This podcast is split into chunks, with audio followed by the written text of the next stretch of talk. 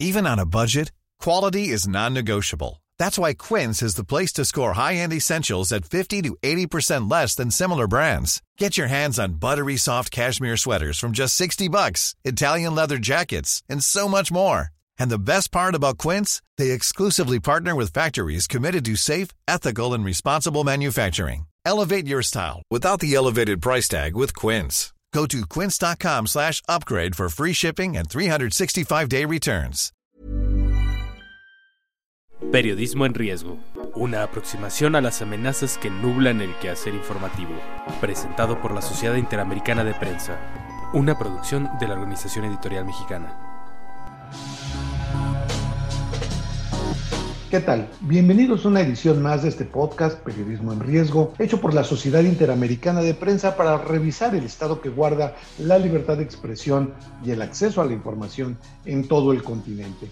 El día de hoy más que estar buscando un problema determinado en algún país, haremos una revisión práctica de todo aquello que a los medios de comunicación, sobre todo a los medios impresos, digitales en América Latina, nos está causando mucho trabajo entender. Cómo vivir hacia adelante, cómo vivir con el cambio de audiencias, cómo vivir con el cambio en los patrones de publicidad, cómo entrar a las nuevas tecnologías, cómo, a qué gurú le hacemos caso. Hay unos que nos dicen que los podcasts y los newsletters ya son cosa del pasado, hay quienes nos dicen que tenemos que verticalizar nuestros contenidos, en fin, hay un gran debate a este respecto y es por eso que hemos acudido a alguien que, que sí le sabe, sí le sabe este tema, es Mauricio Cabrera. Mauricio es un comunicador que tiene en su haber nuevas herramientas donde ha podido explotar y exponer y expone de manera casi cotidiana sus tesis de lo que él considera que puede ser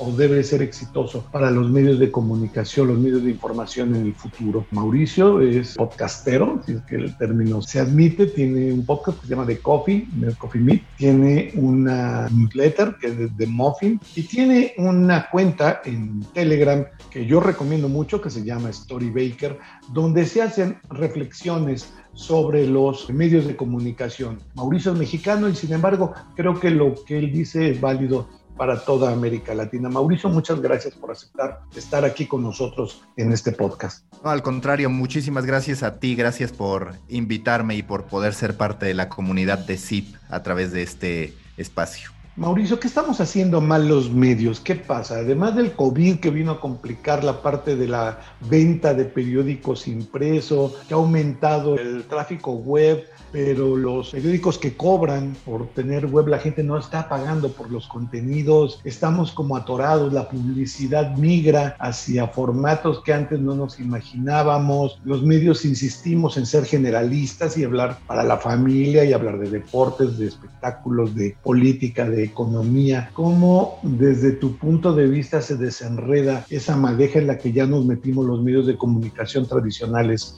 en América Latina? Mira, yo creo que es curioso, pero a partir del modo en que tú elaboras la pregunta, se pueden detectar muchas de las equivocaciones que nosotros hemos cometido, porque con frecuencia nosotros al analizar el contexto terminamos reconociendo que algo cambió en términos de audiencia, en términos de la distribución del contenido, en términos también de qué es lo que más se valora.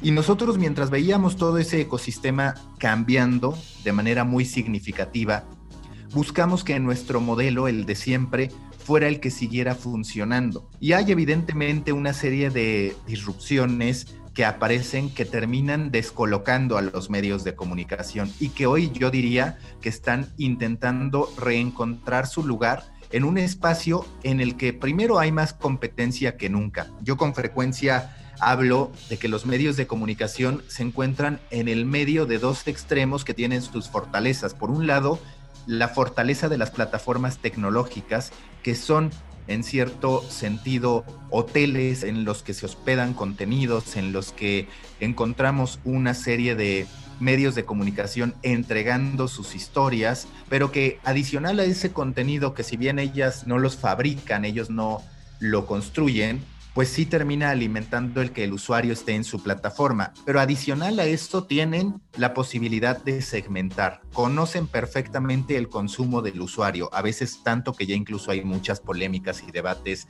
en torno a la privacidad y al poder que han acumulado. Pero es una realidad que ellos son mejores opciones publicitarias que nosotros. Un medio de comunicación nunca va a poder entregar los resultados que sí entrega como una alternativa para publicitarse una plataforma tecnológica como Facebook, como Instagram, próximamente como TikTok, y así nos podríamos ir con cualquier cantidad de plataformas tecnológicas que van construyendo un espacio mucho más adecuado en la era de la data. Y del otro lado, está el extremo que no tiene tecnología, está el extremo que no necesariamente tiene data, pero que parte de la empatía, que parte de la calidez que tiene el individuo sobre la corporación. Y en ese sentido, los creadores de contenido independientes también están ejerciendo presión sobre los medios de comunicación. Es decir, hoy el rol que pudiera parecer más discutido es el del medio de comunicación de un lado, estos gigantes todopoderosos que tienen la data y la capacidad de segmentar exactamente a lo que tú quieres y de conocer al usuario,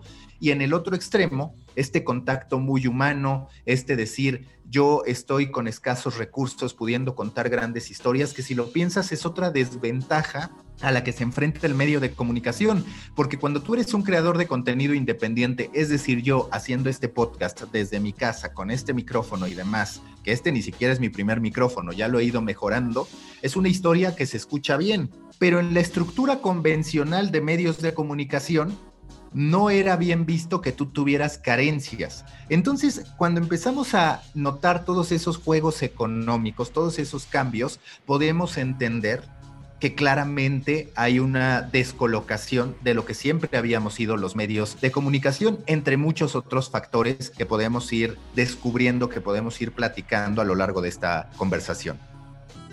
Hay dos cosas que me, me, preocupan como periodista. Por una parte son las narrativas, qué historias son las que la gente quiere escuchar.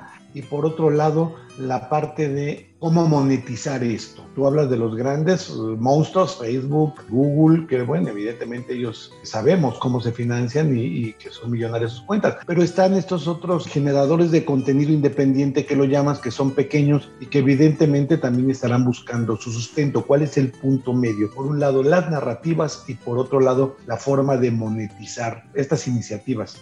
Mira, yo te diría que lo primero es que por fin los medios de comunicación al parecer se quitaron esta idea de que cualquier tipo de búsqueda de data era en realidad un problema con el usuario. Porque cuando llegó el momento de tomar la decisión, incluso antes de que aparecieran las grandes redes sociales, lo que decidieron los medios de comunicación es, no los voy a forzar a que me den su correo electrónico, porque ese es un punto de fricción que puede hacer que se vaya a otro lugar. Y claramente, cuando llegan las redes sociales, todavía nos hicimos más ciegos de nuestra propia audiencia. No conocíamos a nuestros lectores, entregamos toda esa inteligencia a las redes sociales. Y es cierto que por más que nosotros hubiéramos estado levantando correos y demás, tendríamos menor conocimiento de lo que tienen Facebook, de lo que tiene Google, de lo que podría en dado caso tener Twitter y demás. Pero cuando menos estaríamos más adelante. Y si nos damos cuenta, cada vez hay más muros de suscripción que lo primero que imponen es un muro de registro. Eso tiene, por ejemplo, Clarín, eso tiene el diario Olé, que forma parte del mismo grupo. Hay una serie de medios de comunicación que lo primero que buscan antes de pedirle al usuario que pague es que se terminen registrando, porque ese conocimiento es medular.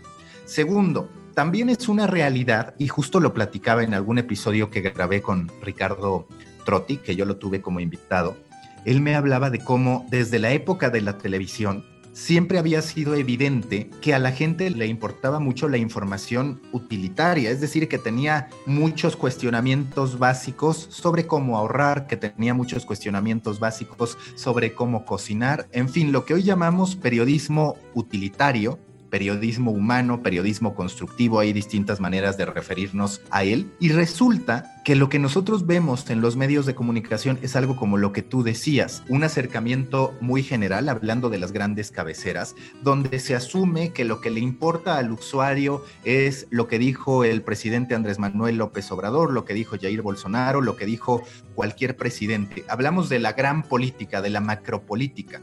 Y cada vez hay más demostraciones de que lo que verdaderamente puede ser un diferenciador e incluso construir comunidad es aquello que penetra de manera directa en un núcleo particular, ya sea por ubicación o ya sea por interés específico. Hablando de los creadores de contenido, por ejemplo, pues es notorio que ahora, y esta es una tendencia que tú mencionaste, la verticalización. Ahora los medios de comunicación quieren captar nichos, pero resulta que esos nichos en mi análisis, están mejor cubiertos por creadores de contenido que desde hace tiempo tenemos un podcast o que desde hace tiempo tenemos un canal de YouTube o que desde hace tiempo escribimos un newsletter. ¿Y por qué digo que es mejor? Porque las estructuras de los medios de comunicación muchas veces carecen de los recursos económicos para decir voy a poner a personas muy capacitadas, a personas con talento probado en esta industria para ganar visitas, para agregar valor y encontrar un modelo de negocio. Es decir, si la intención de los medios de comunicación es verticalizarse para ganar la batalla de la optimización de buscadores y por ende aparecer alto en Comscore, es posible que logren aparecer alto en Comscore, pero eso no les va a significar tener una audiencia que se convierta en comunidad y que esa comunidad pueda derivar en ventas a través de algo más que el esquema tradicional que es atiborrar de banners. Y ahí es donde de nuevo el creador de contenido, desde su falta de escalabilidad y muchos otros puntos que se le cuestionan desde la industria de los medios de comunicación, puede llegar a ser más poderoso. Ahora, si me hablas de masificación, de decir, oye, pues sí, esta persona que habla en lo particular de mascotas, que es un veterinario que hizo su podcast, tiene esta comunidad, pero yo estoy llegando a 10 veces más gente porque me visita a través de lo que consigo en optimización de buscadores y lo que consigo también por medio de las redes sociales, eso será verdad, pero hará falta ver que en serio esa comunidad esté comprometida contigo y que esté dispuesta a pagar, que tú tengas la verificación suficiente y la diferenciación suficiente para que digan, oye, detrás de esta marca de mascotas que muchas veces le ponen el nombre del medio más mascotas, así de simple, no hay una construcción de marca, pues la verdad es que la empatía que va a haber y el deseo de ese lector por extender su relación con ese vertical de un medio de comunicación siempre va a ser más endeble que el del creador de contenido. Y si nos vamos al otro extremo, la plataforma tecnológica es la que va a tener soluciones que sí pueden derivar en negocio, es decir, si es posible que un Google te diga dónde está determinada veterinaria, si es posible que en algún momento una herramienta te ayude a calendarizar una cita con una persona que quieras que pasee a tu perro o que venga una camioneta a bañarlo y demás. Es decir, de nuevo en la verticalización, yo veo que los medios de comunicación están en medio, ni en el contacto humano, ni en la parte tecnológica, que esa, gracias a su gran capacidad, puede, digamos, sustituir o puede opacar el valor humano. Pero entre el valor humano y el medio de comunicación, me parece que termina ganando el valor humano. Entonces, cuando me dices qué es lo que tiene que hacer un medio de comunicación, yo te diría que no hay fórmulas mágicas, hay múltiples caminos para tener éxito y también para fracasar pero lo que te diría es, tiene que entender mucho más a su lector, generar contenido especializado porque la nota informativa se ha convertido en un commodity, en algo que todos tienen, y tiene que asumir en esa generación de contenido especializado que importa mucho más la calidad que la cantidad, pero para eso tiene que aprender a lidiar con enfocarse en otro tipo de modelo de negocio y no el publicitario a partir de la masa que es lo que te reconoce Comscore y lo que en muchos sentidos sigue reconociendo la industria en lo general. Tú mencionabas hace un momento y lo citaste de manera tangencial el caso del Clarín en Argentina. ¿Qué casos en América Latina conoces tú de medios que estén empezando a funcionar en este nuevo esquema? Mira, yo lo que te diría es que está quedando cada vez más comprobado que en los medios en español sí se puede llegar a pagar por contenido. Y digo en español porque claramente el país de habla hispana que va más avanzado en este sentido es España, donde tú tienes a un país que ocho meses después de haber lanzado su muro de pago ya tiene el país más de 84 mil suscriptores. También tienes que el diario.es ya tiene 61 mil socios, que es como ellos les llaman a los suscriptores. Encuentras que medios como el Confidencial, como el Español, van generando también una base de suscriptores. Entonces, esta idea de que los medios de habla hispana no van a poder cobrar por contenido me parece que cada vez va quedando más en desuso. Si nos vamos a Latinoamérica, son menos los casos, pero también está ocurriendo. ¿Dónde está ocurriendo? Con Clarín, con el diario Olé, que está todavía trabajando en construir esa base de suscriptores, pero por ejemplo, el Clarín en el último reporte andaba en los 320 mil suscriptores. La Nación está también en un rango por ahí entre 320 mil y 335 mil suscriptores. Si nos vamos a Brasil, encontramos al Folia de Sao Paulo que tiene también un buen número de suscriptores. El tiempo se ha animado a hacer su muro de pago. Todavía no suelta cifras, pero ya en Colombia también apostaron. Hay que recordar que el espectador de Colombia también hace tiempo que lanzó su muro de pago. El comercio, por ejemplo, de Perú va un tanto más atrás, pero anda en el último reporte que yo pude saber a partir de Fernando Lozano, una persona de audiencias de El Comercio, me habló de 25 mil suscriptores, que no te resuelven todavía la matemática, que no te resuelven el negocio, pero que claramente es algo que hay que reconocer. Y en México tenemos casos ultra contados que no pueden todavía considerarse un éxito, pero bueno, ahí está Animal Político con 2.500, 2.750 suscriptores pagos y algunos esfuerzos independientes que, por ejemplo, yo sigo mucho porque aparte es cercano a mí, digamos que somos buenos amigos, White Paper, que es un newsletter de negocios que se publica a través de Substack, que acaba de superar los mil suscriptores y que tal cual es la generación de un contenido diario a través de newsletter, algunos gratuitos para ir adquiriendo miembros a esa lista y posteriormente la gente que quiere más, que quiere recibir contenido exclusivo, también en modo newsletter con algunas entrevistas incluidas, termina pagando 5 dólares al mes. Es decir, hay cada vez más muestras de que está funcionando esta idea, de que está quedando abolido este mandato que decía la gente en Latinoamérica o la gente de habla hispana no va a pagar por los contenidos. Pero si nosotros lo vemos o son legacy media, o son creadores independientes que eligieron un nicho y a partir de eso van construyendo un modelo de negocio. Y el problema, siempre lo diré, es que los medios de comunicación en su naturaleza tienen un negocio complicado desde el inicio. ¿Por qué? Porque a diferencia de un creador de contenido, el creador de contenido, yo por ejemplo, pues puedo decir, ok, voy a gastar lo que tenga que gastar en materia de tiempo y de dinero o a invertir para que no se escuche tan mal, y no voy a invertir mucho más hasta que algo me llegue. Los medios de comunicación en su concepción más tradicional operan al revés.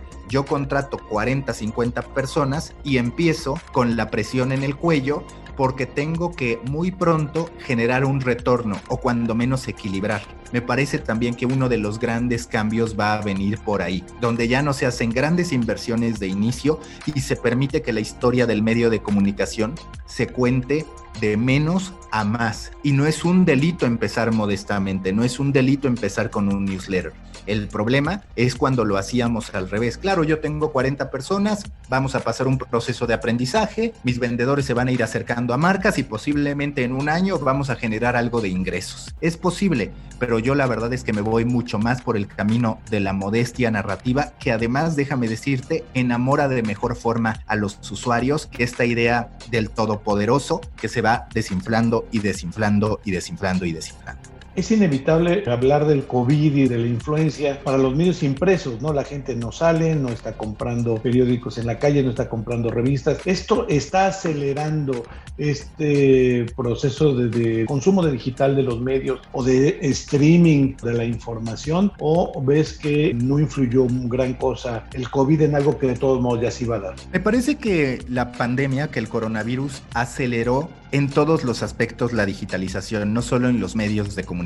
Por ejemplo, el e-commerce, cuando lo analizamos en Latinoamérica, hablamos de que se adelantó, de acuerdo a especialistas, cinco años en el tiempo. Incluso la adopción de ecosistemas virtuales para interactuar, también se aceleró, como lo podemos ver, con la realización de eventos musicales en videojuegos, como pasó con Fortnite, incluso la celebración de funerales en el que se juntan una serie de avatares, es decir, de personas en el ecosistema del videojuego para dar el último adiós a un gamer que había perdido en la vida real, pero al que pudieron honrar a través del videojuego. Entonces, la respuesta es sí, se aceleró esa adopción digital. Entiendo también el dolor que representa para muchos impresos el hecho de que el que había sido su bastión hoy esté o comprometido o ya definitivamente muerto para ellos, pero también yo cada que hago la lectura concluyo que hay una gran oportunidad para los impresos.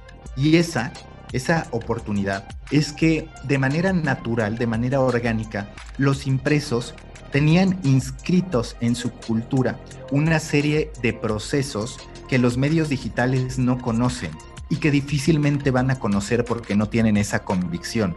Es decir, lo más semejante a la realización de un newsletter no es en realidad una nota cualquiera que publicas en digital. Es mucho más parecido a un reportaje que tú trabajabas para una revista, para un periódico. Lo más cercano a la elaboración de un video de tres minutos o más no es la improvisación ni la inmediatez que suele estar enmarcada en el pensamiento de las personas en medios digitales. Es más bien parecido a estos reportajes a profundidad que hacían los medios impresos. Yo alguna vez escribí que lo que vamos a extrañar del periodismo impreso no es en realidad al papel, que era un conducto a través del cual podíamos leer información o consumir información. Lo que sí empezó a extrañar la industria digital son los procesos que había detrás. Simplemente la selección de una foto, porque cuando llegamos a digital lo que asumimos es pon al becario a poner cual sea la foto, porque además como subimos muchísimo contenido, nos da lo mismo si esa foto de verdad representa o no lo que estamos publicando en materia de texto.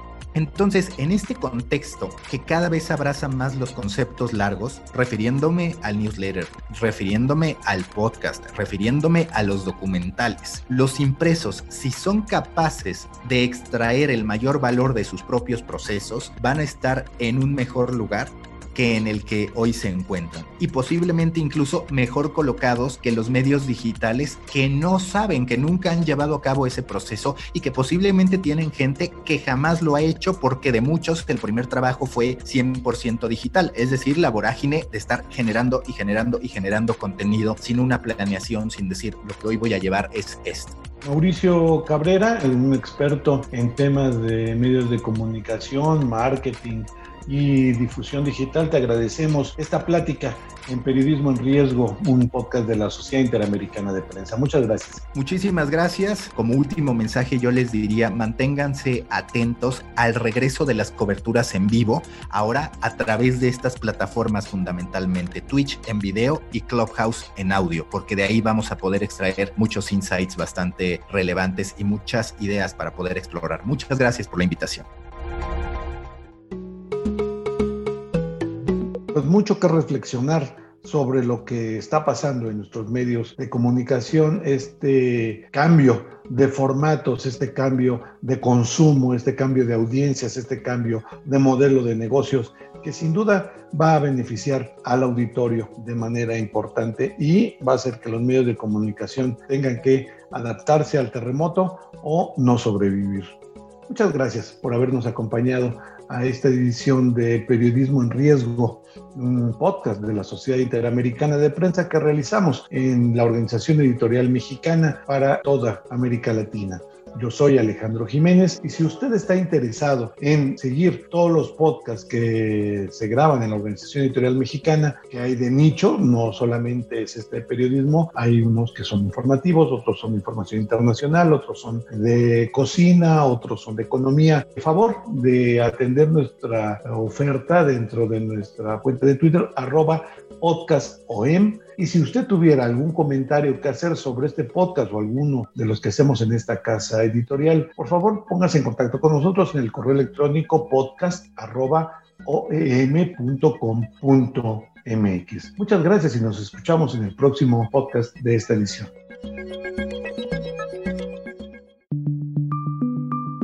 Esta es una producción de la Organización Editorial Mexicana.